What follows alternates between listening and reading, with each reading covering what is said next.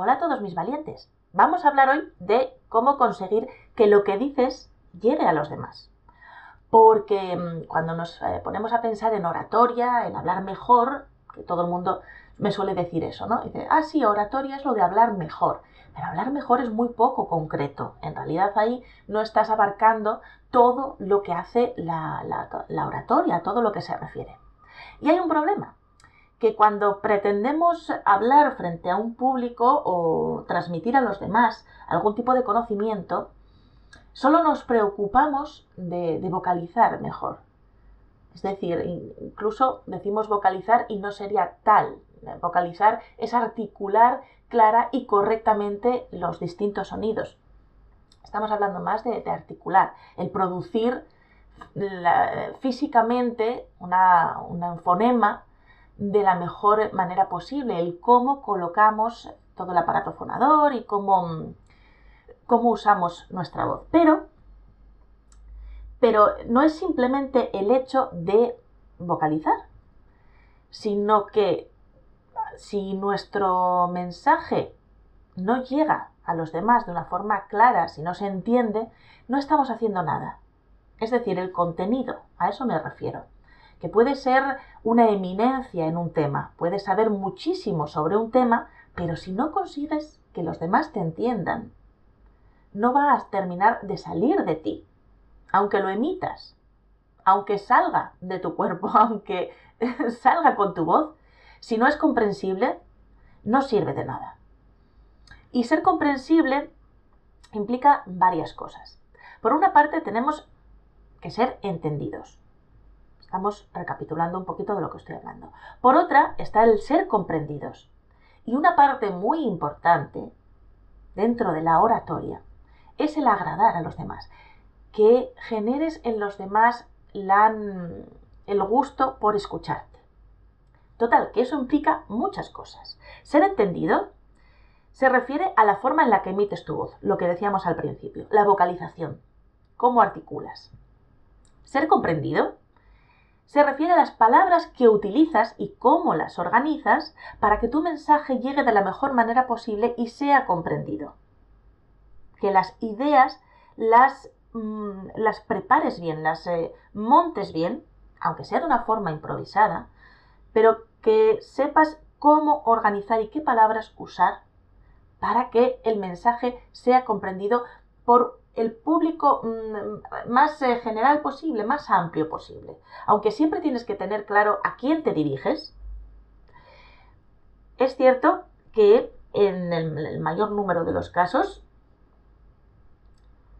eh, la mejor, el mejor eh, consejo que te puedo dar al respecto de esto es que pienses en un público más amplio, porque nunca sabes quién se puede haber colado a escucharte en realidad. Y, sería maravilloso enganchar a esa persona que no sabe muy bien por qué está ahí, escuchándote, pero que de repente ha encontrado una, una, información nueva y muy valiosa para él. Entonces, bueno, el, el, hacer el contenido lo más accesible posible para todo el mundo.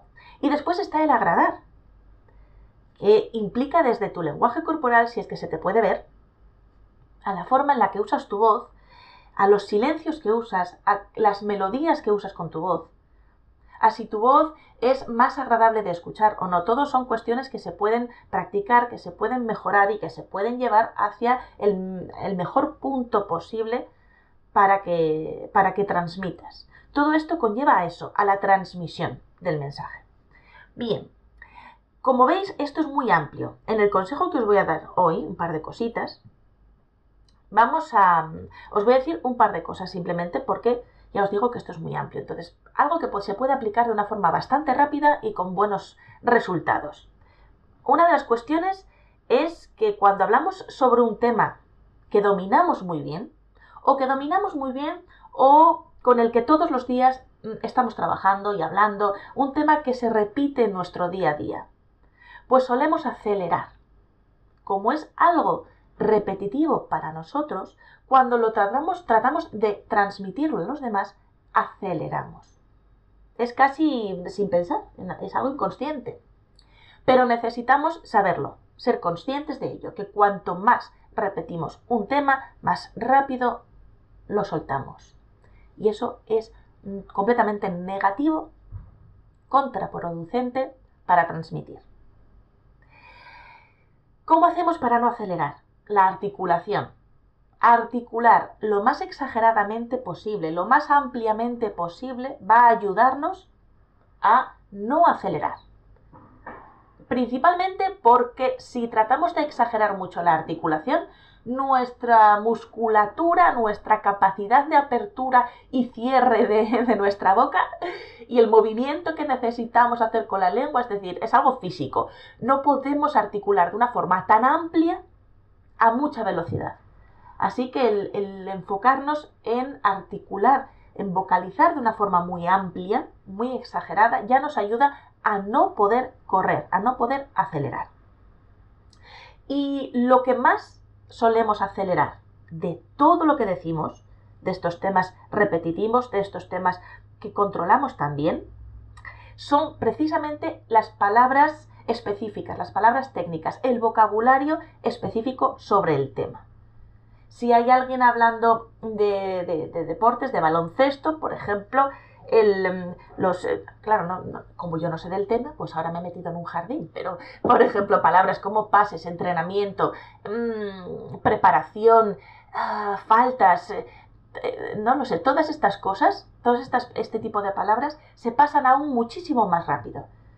Entonces, en vez de decir entrenamiento, es muy, muy fácil caer en la tentación de decir entrenamiento, entrenamiento, porque lo decimos tan tantas veces que queremos pasar por encima de ello para ir al tema importante, que consideramos nosotros importante, el meollo de la cuestión.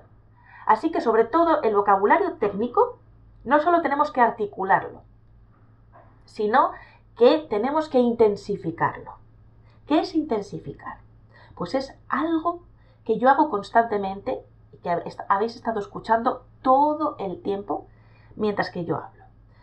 Que no solo es Mm, coger un ritmo y una articulación adecuadas, sino que precisamente las palabras que quiero que sean más, eh, más importantes, que quiero que sean más escuchadas, mejor escuchadas, mejor dicho, que se ponga más atención en ellas, las, las eh, matizo más con, con la articulación y con la vocalización.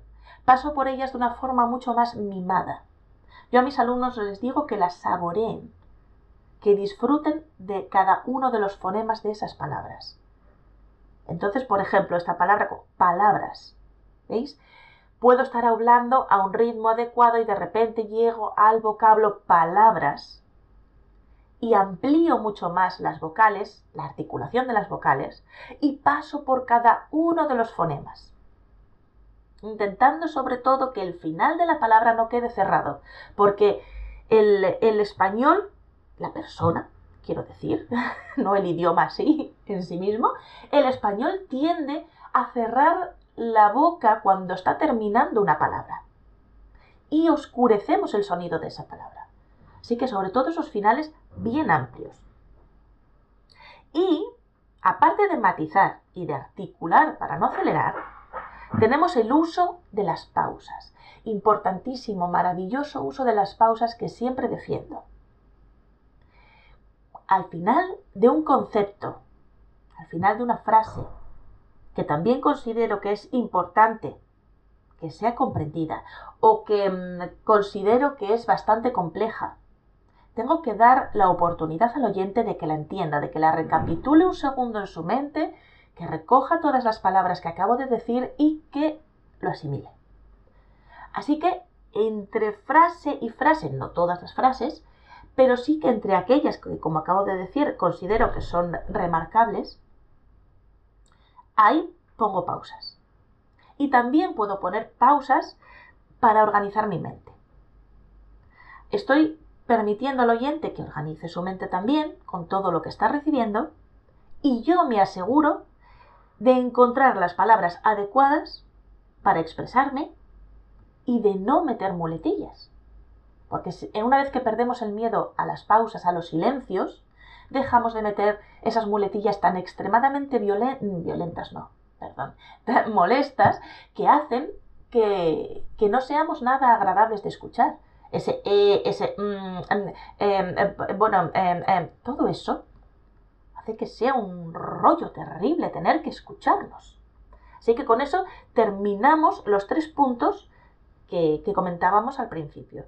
El agradar, el el ser comprendidos y el ser entendidos. Articular, matizar y pausar.